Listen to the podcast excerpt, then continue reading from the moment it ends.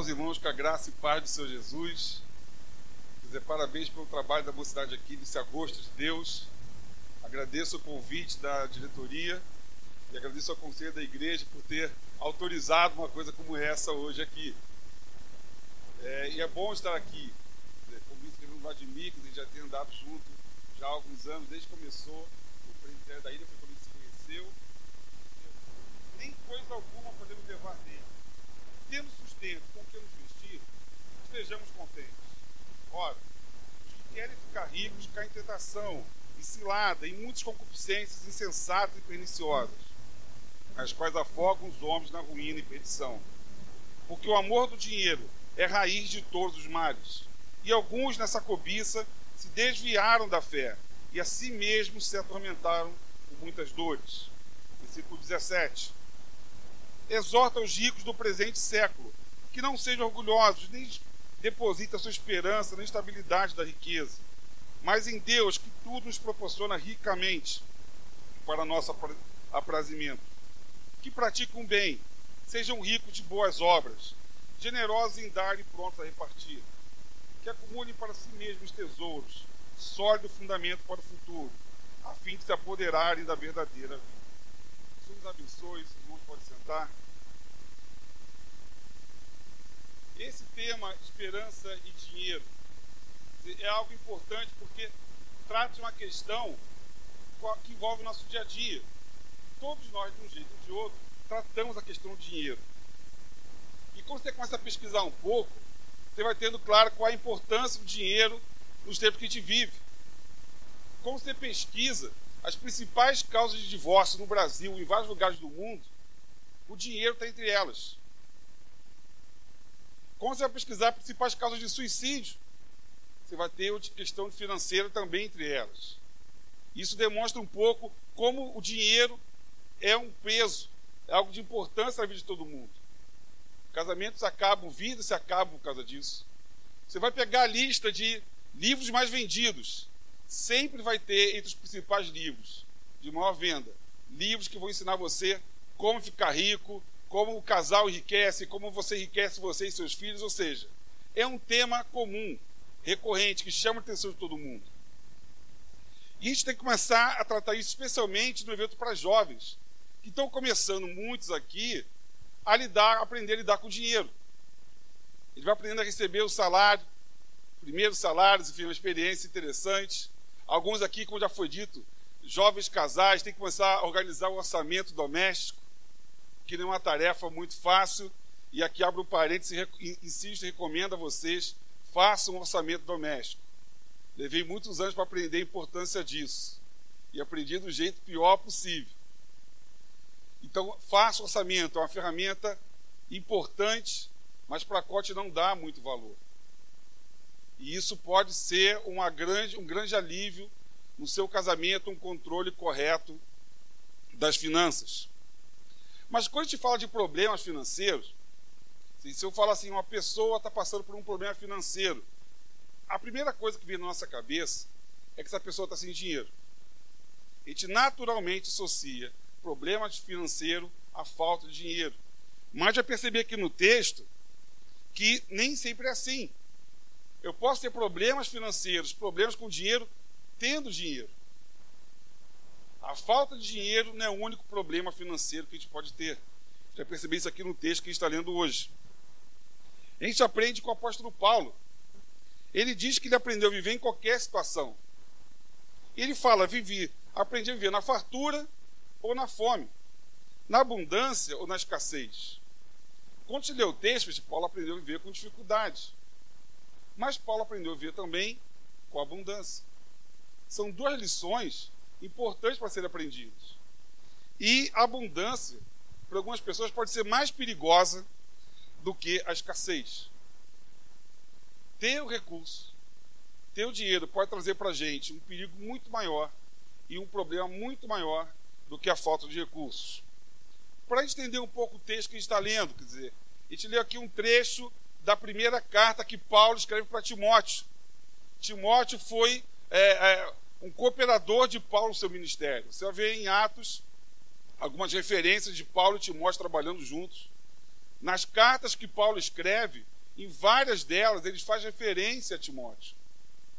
E a esse momento aqui, Timóteo lidera uma igreja e Paulo manda uma carta para ele com várias orientações sobre a liderança da igreja, quem pode ser líder, eh, como esse líder tem que se comportar, eh, a preocupação de Paulo com ensinos eh, de falsas doutrinas. E nesse trecho especial que está lendo aqui, é continuação de um alerta de Paulo a Timóteo sobre os falsos mestres. E é interessante perceber que quando Paulo alerta a Timóteo sobre falsos mestres, não é só o falso mestre porque ele ensina algo errado.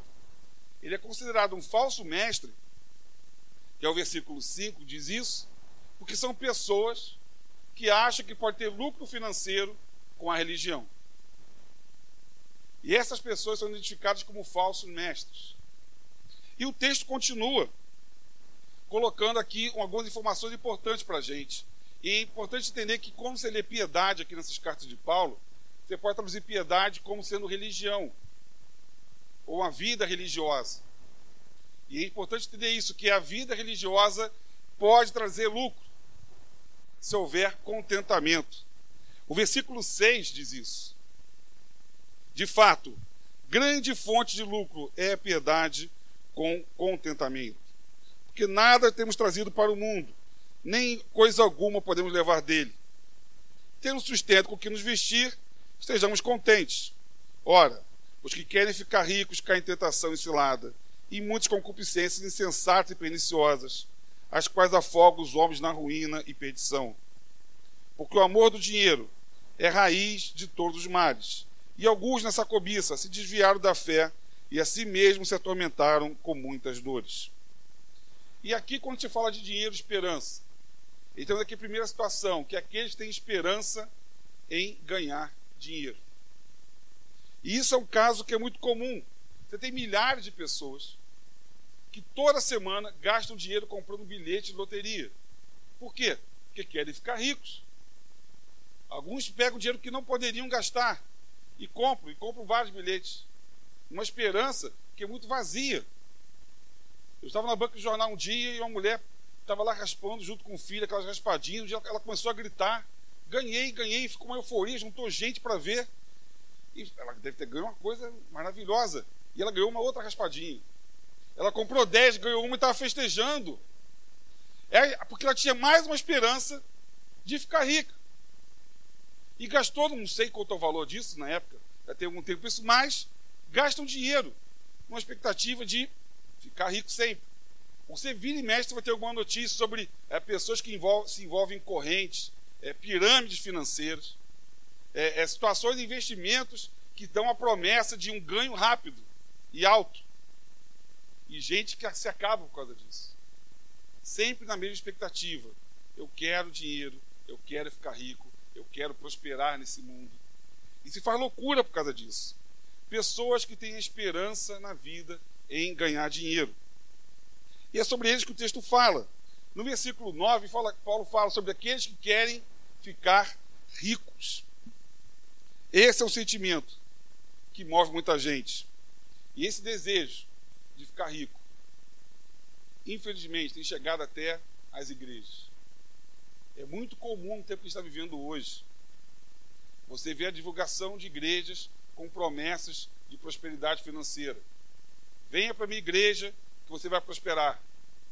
E você ouve histórias de todo tipo, da pessoa que morava na rua e não tinha nada, começou a frequentar uma igreja e agora mora na cobertura, tem três carros, duas empresas, e aqui na propaganda da igreja. Venha para essa igreja que você vai ficar rico. Isso virou motivo de mensagem. Não se fala mais do pecado nessas igrejas, não se fala mais da volta de Jesus, se fala de como ganhar dinheiro. E o alvo fica sendo esse. O que eu vou, se eu vou naquela igreja, o que eu consigo ganhar nessa vida, nessa terra? Pessoas são enganadas porque elas acham que o Evangelho é isso. E perdem o alvo. Que o Evangelho é Cristo.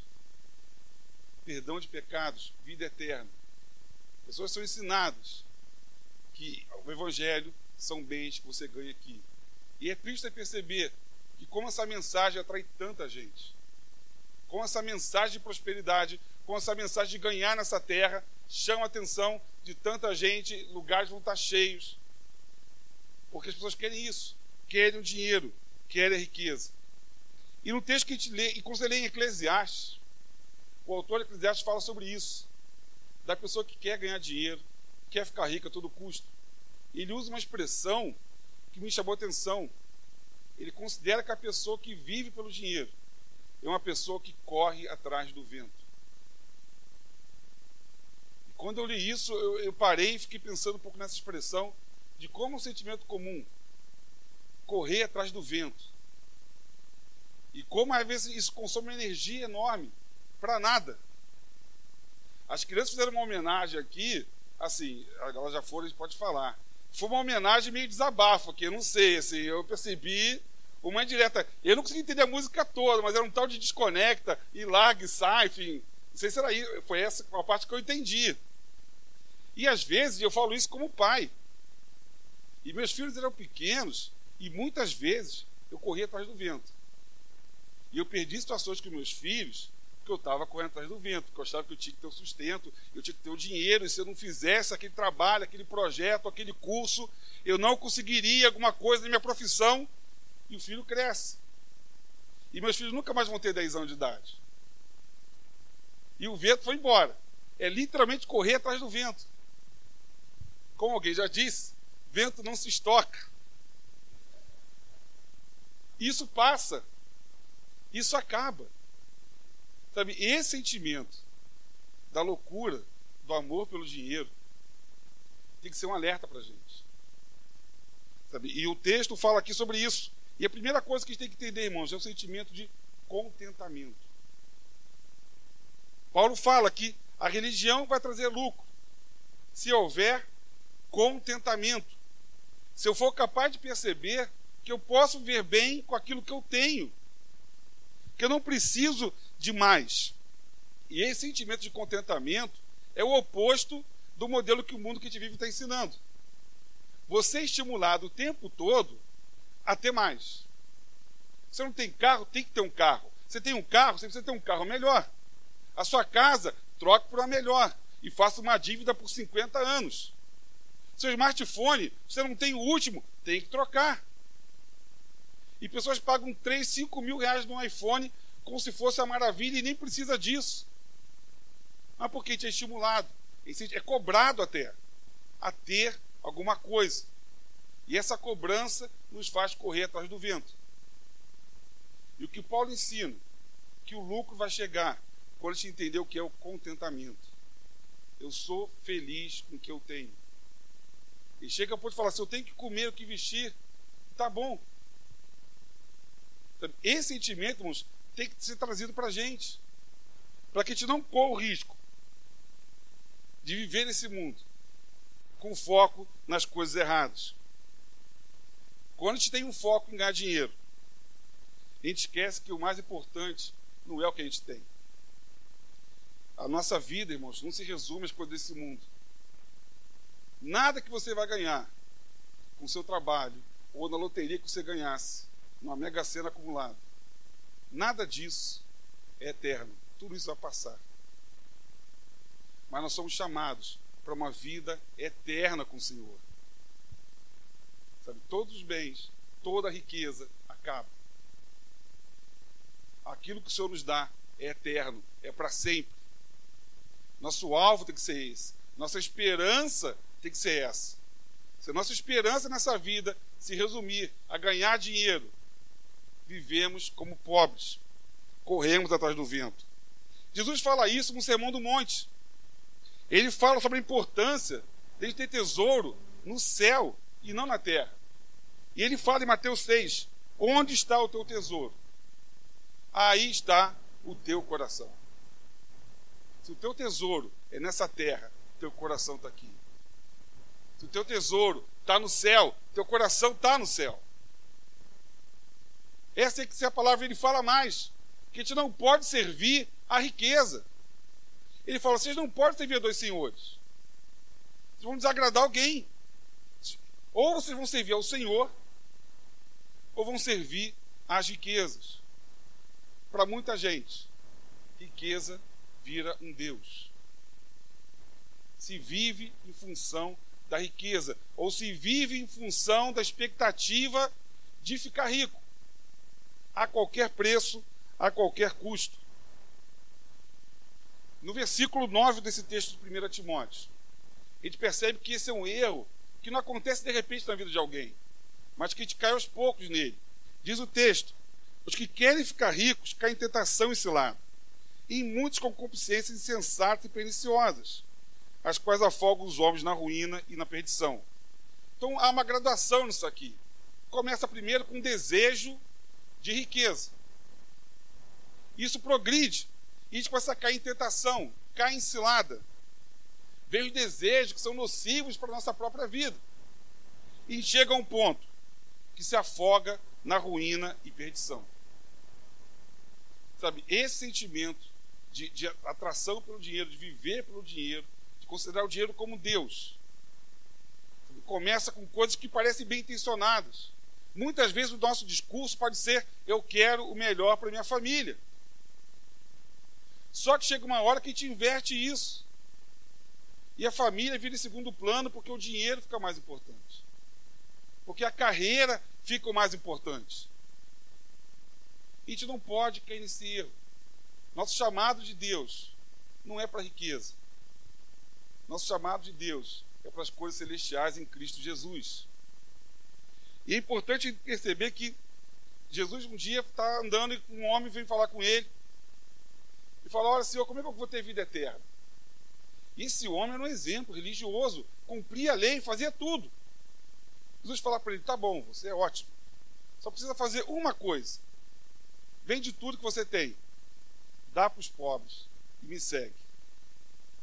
Esse homem era muito rico, e porque era muito rico, ele ficou triste com essa palavra, foi embora e nunca mais ouviu falar dele. Esse homem escolheu a riqueza. Ele escolheu o tesouro do céu em vez do tesouro do, escolheu o tesouro da terra em vez do tesouro do céu. Ele abriu mão do relacionamento com Deus pela riqueza que ele tinha. Então, essa é a visão da qual a gente precisa fugir a todo custo. João Calvino, que é nosso teólogo mor da igreja presbiteriana, ele comenta sobre esse texto de Timóteo. E eu vou ler aqui uh, uh, algo que ele fala sobre isso que me chamou a atenção. Não são as riquezas em si as causas dos males que Paulo menciona aqui, mas o profundo apego a elas, mesmo quando a pessoa seja pobre. Pois quando, pois todos quantos têm seu, como seu ambicioso alvo a aquisição de riquezas, se entregam ao cativeiro do diabo. E ele está comentando aqui sobre esse versículo 10 que diz: O amor do dinheiro é raiz de todos os males. E alguns nessa cobiça se desviaram da fé e a si mesmos se atormentaram com muitas dores. Quando nossa esperança está no dinheiro, quando nossa esperança está em ganhar dinheiro, em ser rico, a gente se afasta do Senhor e traz sofrimento para a nossa vida questão é: como é que eu posso saber se eu estou caindo nesse erro ou não?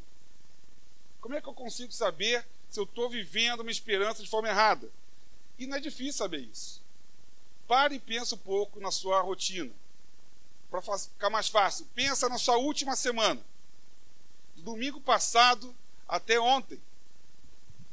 Quanto, como é que você gastou seu tempo e energia? Quanto tempo e energia você gastou nessa última semana na preocupação e no envolvimento para ganhar dinheiro. E quanto tempo e energia você gastou nas coisas do reino, nas coisas de Deus? É uma conta que cada um tem que fazer. Eu costumo fazer essa conta sempre. Algumas vezes para mim é vergonha. Porque eu estou falando aqui de coisas, irmãos, que eu vivo uma luta o tempo todo. Eu estou aqui, estou ouvindo com, com as coisas de Deus, daqui a pouco vem trabalho e vem um monte de coisa, vem chegando, e daqui a pouco estou eu correndo atrás do vento de novo. E preciso ser alertado. Não é isso. O chamado nem é esse. Está errado. Volta para o caminho. E eu volto. E é uma luta constante. Porque o dinheiro atrai. O conforto atrai. Não se engane. Somos atraídos por essas coisas. o consumismo do mundo atrai a gente. E essa avaliação, cada um de nós tem que fazer. A forma como eu gasto meu tempo mostra onde está o meu coração. Se é nessa terra ou no céu. A forma como eu gasto meu tempo e a minha energia vão falar aonde está de fato a minha esperança. Essa é uma avaliação que cada um de nós precisa fazer. E o texto continua. E há um outro tipo de pessoa aqui. Aqueles não só que têm a esperança de ganhar dinheiro, mas tem aqueles que têm a esperança de conseguir alguma coisa do reino de Deus com o dinheiro. Querem comprar bênçãos com dinheiro. Olha o versículo 17. Exorta os ricos do presente século que não sejam orgulhosos, nem depositem a sua esperança na instabilidade da riqueza, mas em Deus, que tudo nos proporciona ricamente para nosso aprazimento. Importante notar que Paulo fala aqui para os que são ricos do presente século. Ele enfatiza aqui que são esses que ganham dinheiro, que se acaba nessa terra. É uma riqueza que existe, mas é temporária. Não dura muito. Acaba aqui. Não é a riqueza do reino dos céus, porque a riqueza que vem do Senhor é eterna.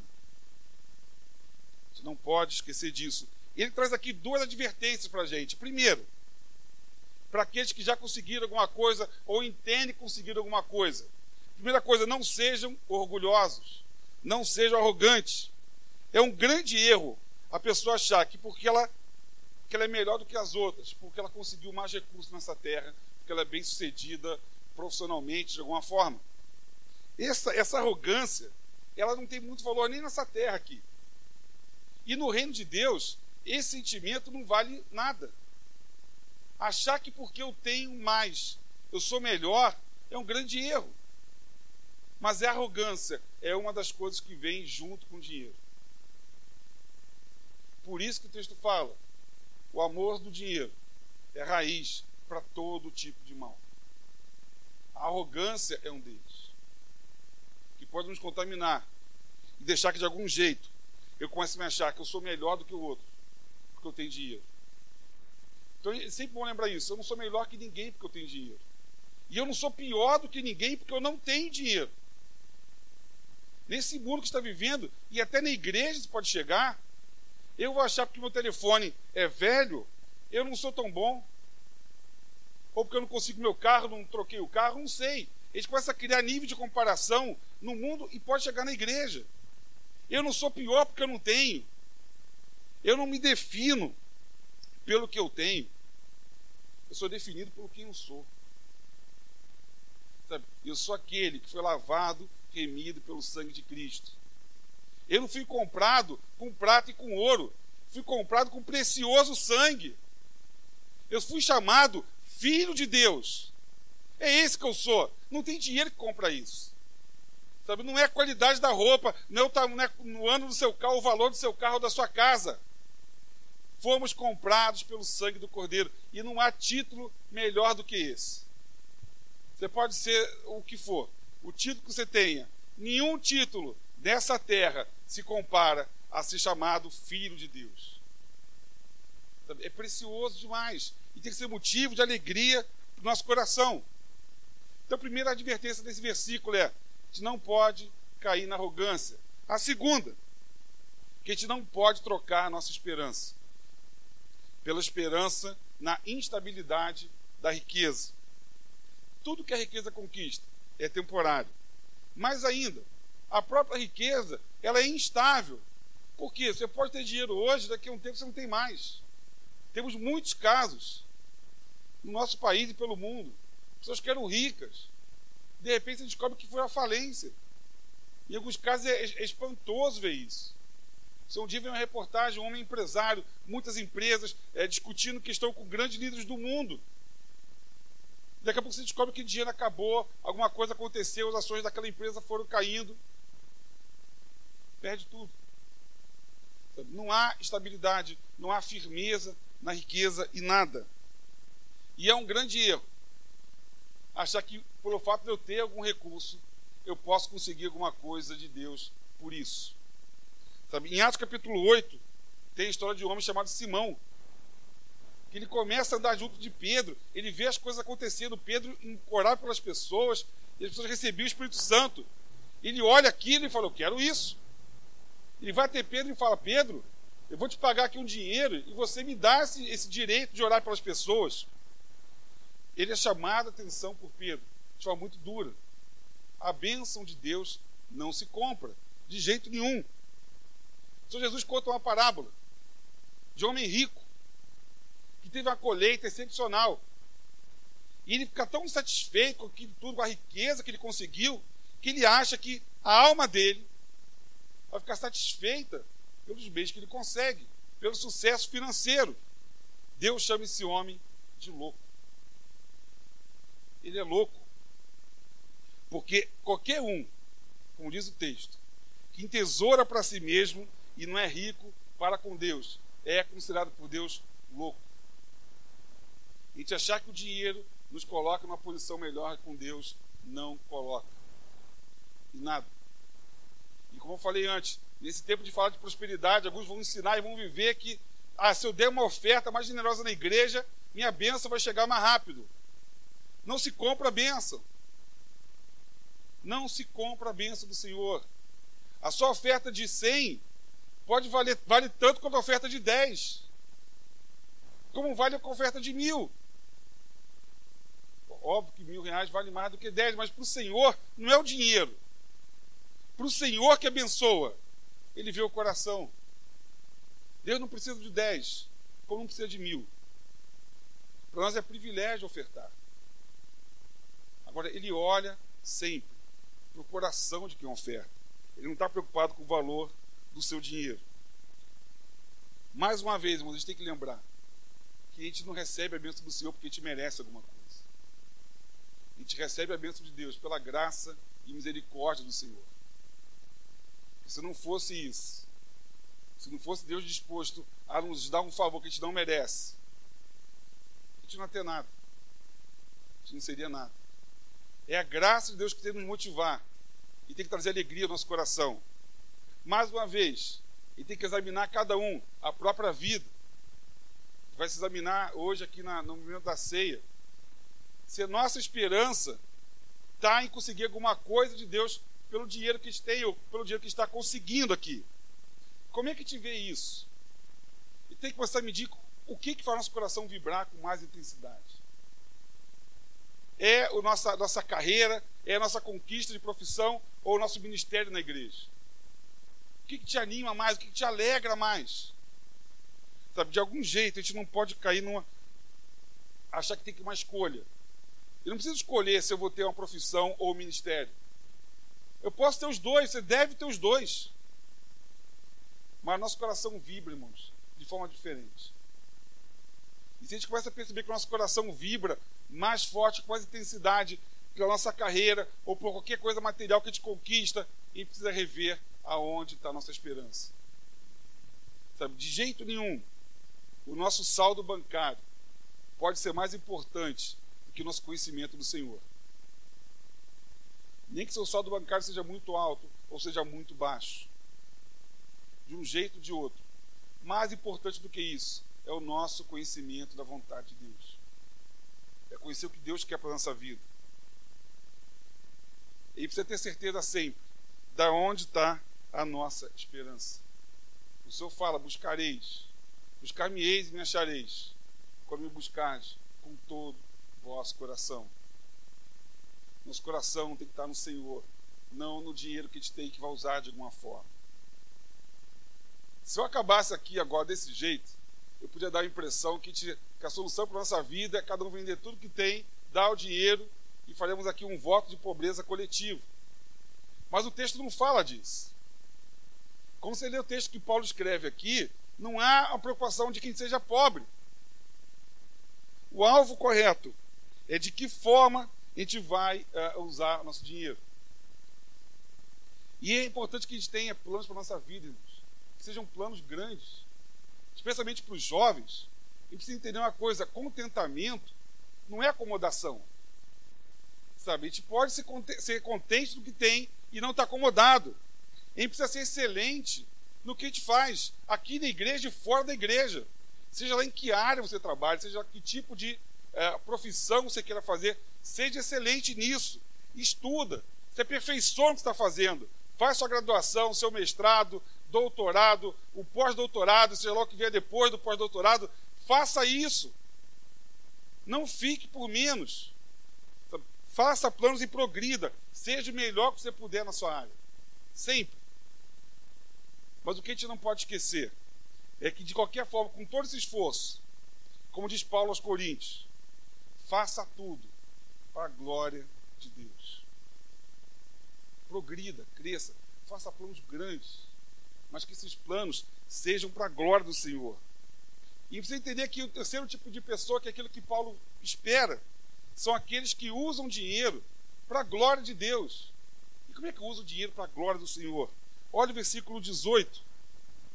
Que pratiquem um bem, sejam ricos de boas obras, generosos em dar e prontos a repartir. A Bíblia ensina que mais bem-aventurado é dar do que receber. Esse é um versículo muito conhecido, mas de que de alguma forma não parece que é muito agradável. Eu nunca vi um versículo como esse em caixinha de promessa, ou cartaz ou posto, ou raramente havia uma coisa como essa num post no Facebook. Porque todo mundo gosta de receber. A gente não gosta de dar na mesma intensidade. Mas quando a gente começa a perceber no texto o uso do dinheiro, a gente aprende que eu uso para a glória de Deus o dinheiro que eu tenho, quando eu ajudo quem precisa. E o texto fala mais, que eu faça isso de forma generosa. Ou seja, generoso na minha ajuda para aquele que precisa. Sabe, o dinheiro que eu ganho, o dinheiro que eu tenho, o dinheiro que eu conquisto, não é só para mim. Não é só para o meu conforto, para ostentar alguma coisa. Tem que ser mais do que isso. Abençoar aqueles que precisam. E é, detalhe importante, não é para fazer propaganda disso. O alvo da, dessa ajuda não é a minha vaidade. Sabe? Não é aquela ajuda que eu faço e eu tenho que tirar uma foto, publicar no Instagram. Olha, estou ajudando, estou dando essa oferta. Não. Jesus, quando fala de ajuda, ele diz: você vai ajudar alguém, vai dar uma esmola, faz isso em segredo. Nem a tua mão direita tem que saber o que a esquerda faz. Isso é entre você e o Senhor. Não é propaganda política de nada. Nosso dinheiro é bem gasto quando a gente faz isso com o coração. Paulo fala aos Coríntios, 1 Coríntios 13, o texto famoso. E Paulo fala que eu posso pegar tudo que eu tenho e dar para os pobres. Mas se eu faço isso sem amor no coração, essa doação não me aproveita em nada. Porque, de novo, o Senhor não está vendo a quantia. O Senhor não está vendo preocupado em quanto você dá. Mas o que, que é no teu coração com essa doação? O que, que me motiva a isso? Qual é a minha motivação em ajudar alguém? E a nossa confissão de fé tem uma expressão que eu gosto muito, que ela fala que nossas boas obras tem que ser, a gente tem que manifestar nossa gratidão. Sabe, a, a, o ponto é, eu não ajudo as pessoas para ser abençoado. Eu ajudo as pessoas porque eu já fui abençoado. E como gratidão, eu pego o recurso que eu tenho e eu divido, eu reparto com alguém. E não falta quem precisa. A gente tem que se avaliar nisso. Quão generosos nós temos sido em ajudar aqueles que têm precisado. E tem questões que são práticas. Quando você tem se esforçado para participar das ações de ajuda que essa igreja aqui pratica. E a igreja aqui de Jardim Guanabara de parabéns. Vocês têm aqui a ação social com a sexta. Eu vi aqui o povo entregando o alimento. Tem aqui um curso, ainda tem o curso do, do, do pré-vestibular, não é isso? Uh, temos aqui a questão do esporte, ou seja, tem áreas de ajuda. Você pode se envolver com isso de algum jeito. Cada um de nós pode, de algum jeito, ajudar. E aí sim, eu estou usando o meu recurso, aquilo que eu alcancei, para a glória de Deus. Que alegria está no teu coração quando você traz seu dízimo e sua oferta. Se você traz o dízimo, fazendo uma conta, ah, esse aqui eu vou dar mil reais esse mês, eu sei que eu vou prosperar e eu vou ganhar dois mil mês que vem. Isso não é para a glória de Deus, isso seja uma aplicação financeira. E lugar de aplicação financeira não é igreja, é banco. Não faças aqui. Eu falo muito na Betel, irmão, você vai dar, e quando tem oferta missionária, a gente aperta mais. Nesse dia pode. Eu falo, se você for dar mil, sua conta vai ficar com menos mil. A conta é simples assim.